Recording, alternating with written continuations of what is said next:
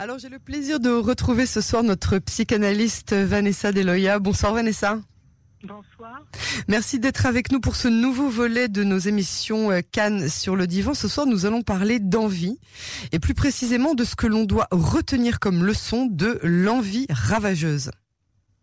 Absolument. Alors, je vais peut-être commencer par une métaphore. Je vais dire que l'envie, en fait, consiste à regarder ailleurs au lieu de regarder chez soi. Poser son regard sur, sur ce qui n'est pas à soi.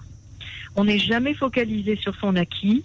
Et il y a un grand scientiste qui s'appelle Harold Colfin qui a donné une très belle définition. Et dit l'envie, c'est l'art de compter les bénédictions des autres au lieu des nôtres.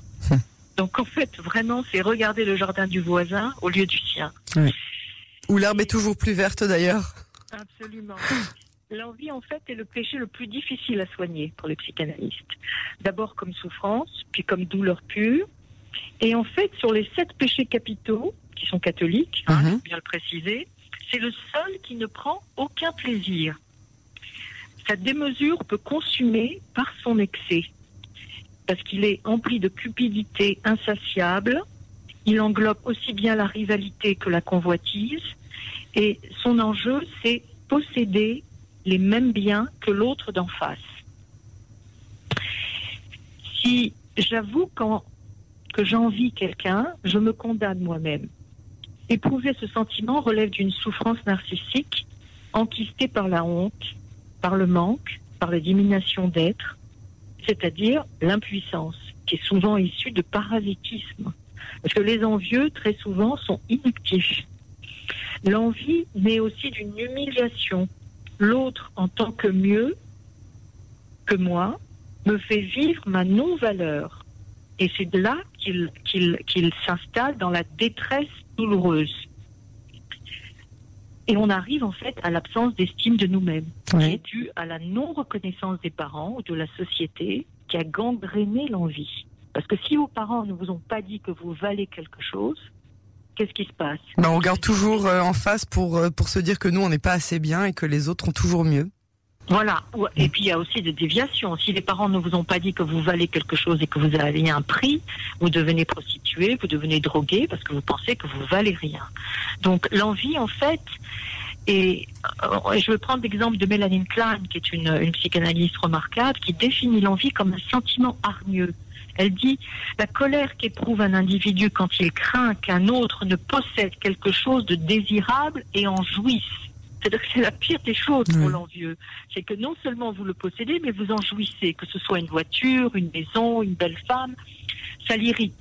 Et en fait, il faut dire aussi que l'envie, sa fiévreuse appétence, est attisée par la société de consommation, qui est gigantesque, qui est une gigantesque machine à générer l'envie au détriment du bien vivre. De même que la publicité a pour vocation de lever toutes les inhibitions à l'achat en excitant votre envie. Parce que la publicité, on le sait, est une action coagulante, si on peut dire. Donc, alors, il faut, il faut absolument différencier l'envie. Ah, bah alors justement, je voulais vous demander justement, est-ce que, parce que vous nous parlez d'envie depuis tout à l'heure, mais est-ce qu'il y a une différence entre l'envie et la jalousie? Oui, alors justement, l'envie euh, se joue à deux ou contre une communauté. On a vu ça, euh, je veux dire, avec, euh, avec le racisme, par exemple. Mhm. Et la jalousie, elle se joue à trois. Parce qu'il y a toujours un intrus ou une étrangère qui fait effraction, qui me dépossède, qui me déloge. Donc c'est vraiment la nuance. Mais la jalousie renvoie à un affect négatif de rivalité. Par contre, on peut être envieux sans être jaloux. Donc il y a quand même une petite nuance. Alors, est-ce que vous pouvez nous donner un exemple d'un envieux et un exemple d'un jaloux? Oui. Alors, je vais vous donner par exemple un exemple d'un jaloux. Et, et je vais, et je vais prendre l'exemple d'Othello dans, dans, dans l'œuvre de Shakespeare. Oui. hein. Euh, Othello est victime de jalousie. Et il est, il il est victime de la jalousie qui est contiguë à la perversité d'un homme qui a voulu empoisonner son union harmonieuse avec Desdémone. Et cet homme, c'est Lago. Je ne sais pas si vous vous souvenez. Oui, bien. Lago. C'était son homme de main.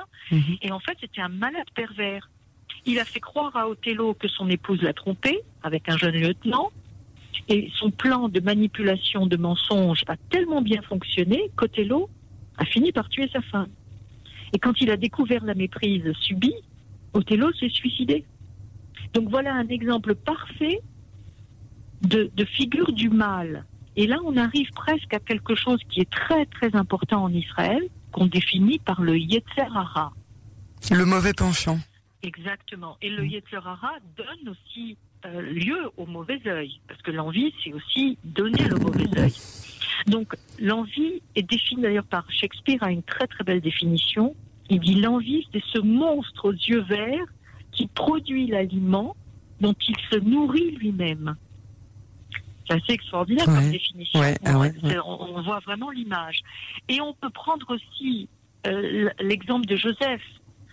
Euh, Joseph qui a été qui a été jeté par euh, par ses Par frères, ses dans un puits. Mhm. Ses frères l'ont ensuite extrait pour le vendre.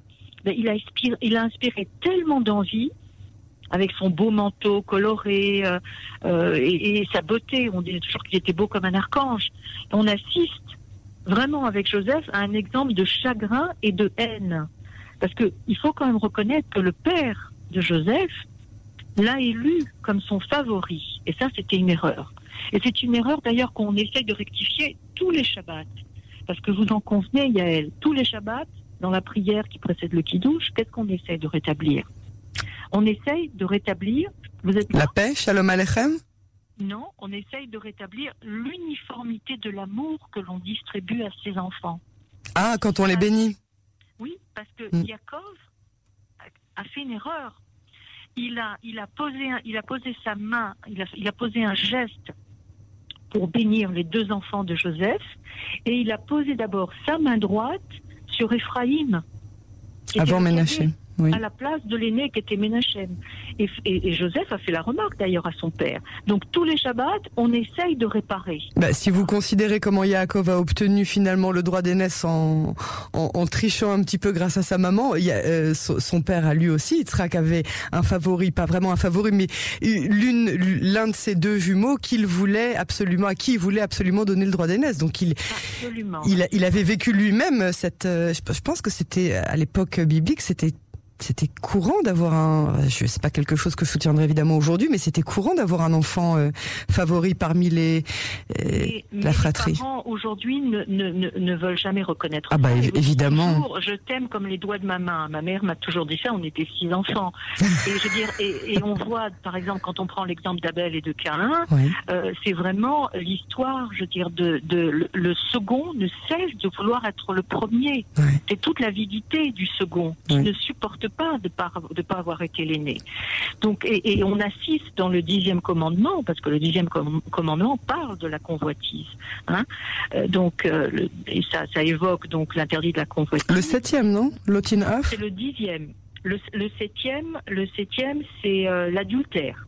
Oui, d'accord. Oui. Alors donc, et, et c'est- et c'est très, c'est très bien développé d'ailleurs dans deux parachutes, dans Yitro et dans Vaer Hanan. On explique très très bien justement qu'il faut euh, qu'il faut se battre euh, contre cet interdit de la convoitise, qu'il faut le, le, le désamorcer. Mais est-ce que c'est pas naturel? Est-ce qu'on n'est pas juste l'humain? Justement. Alors le désir de posséder charnellement la femme ou le, ou le partenaire de l'autre peut être relève de l'instinct, mais ça peut aussi s'installer dans de la concupiscence. Et qu'est-ce que donne la concupiscence? Ça conduit, ça conduit à une débâcle. Et, et donc, il est préférable quand même de s'abstiner pour éviter les ravages. Le Absolument. ravage essentiel, il, a- il est quand même produit par l'adultère. Et, et par ailleurs, ce qui est intéressant quand on voit son partenaire être séduit par quelqu'un d'autre, c'est de relever des signes et des indications qui peuvent être bénéfiques pour notre couple. À savoir, ah tiens, il regarde cette femme et c'est drôle, je la trouve un peu androgyne. Donc finalement, il n'est pas sensible à ma féminité. Et là, on, capte, on, capture quelque chose qui relève de l'indice. De même que si votre mari, euh, si une femme par exemple regarde un homme plutôt euh, euh, cérébral, qui est à l'opposé du partenaire, euh, c'est aussi un message. Euh, Et donc c'est à chacun d'entendre les messages et de réajuster au mieux pour euh, pour euh, pour pour arriver à une séduction qui nous émeut dans la plénitude. Vous comprenez? Absolument. Euh, Vanessa, est-ce que cette, cette envie, cette, euh, ce, sentiment de manque en fait peut se transformer en haine? Ben alors justement, alors je vais, on va arriver à ça. Le danger de l'envie consiste à se transformer en haine, et, quand il est question d'une supériorité qui devient insupportable pour les autres. Et on ne sait pas si la, supériorité est réelle ou fantasmée par la personne envieuse.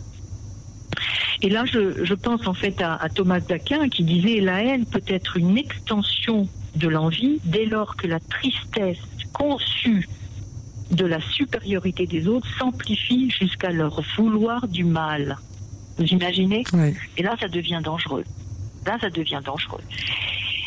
Et là, moi, ce que je propose comme question, c'est comment endiguer l'envie. c'est ça, comment s'en extraire. C'est un réel poison. Exactement, quelle issue Alors, je pense qu'il faut passer par l'identification.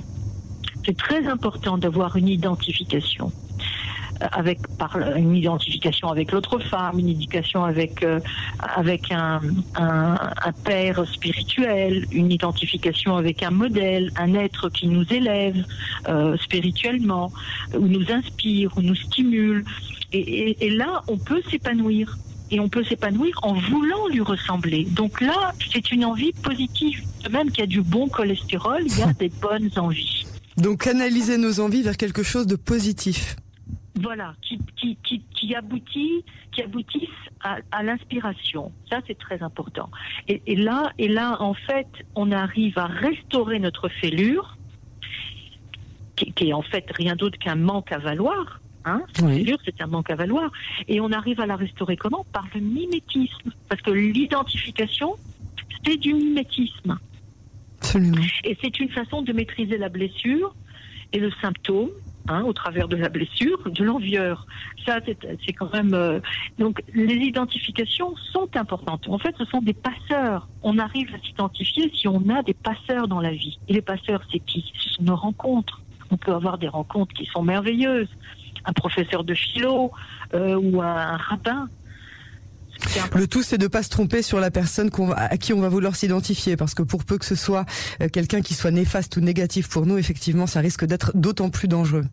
Il n'est pas question de, d'être, euh, comment dire, de succomber à, par exemple, à un gourou. Voilà, c'est ça, par exemple. Dans une emprise, et, l'emprise, elle est jamais bonne. Mais, mais ce qui est intéressant, c'est, c'est de, c'est de voir que l'envie peut se métamorphoser en quelque chose de positif. Parce que là, elle nous, elle, elle, nous aide à grandir et, et, on assiste à une vraie mutation. Et justement, dans cette période qu'on est en train de vivre, où, où, le chaos qui est véhiculé par le corona euh, nous renvoie souvent à vérifier en ligne, hein, dans, sur notre ordinateur, comment nos voisins se démènent. Hein ouais. On est plus d'un à se demander comment est-ce qu'ils se démènent. Eh ben, on constate qu'il y a quelques îles qui ont été épargnées dans l'ascension des chiffres comme mm Greenland, comme la New Caledonie, comme la Taïwan, comme le Cambodge. Même Monaco a été épargné. Et en fait, leur isolation géographique les ont préservés. Devons-nous les envier? Non. Pas forcément. Mais on souhaiterait qu'ils soient plus généreux, qu'ils fassent preuve de solidarité, qu'ils manifestent des interventions d'aide médicale, qu'ils nous viennent en aide, et en fait, ce qu'il faut, c'est revenir à un triangle. Et le triangle, il est tout simple. Sujet, objet, modèle. Oui. Et ça, ça peut nous apaiser. Et c'est par ce biais-là qu'on peut se tenir la main. Donc l'identification. Euh, Vanessa Deléa, je vous remercie beaucoup pour euh, ces pensées de ce soir. Elle nous donne encore à méditer et à trouver euh, cet équilibre hein, qu'on recherche tous euh, dans nos vies. Je vous donne rendez-vous très bientôt pour un nouvel épisode de Cannes sur le divan. Merci. À très bientôt. À bientôt.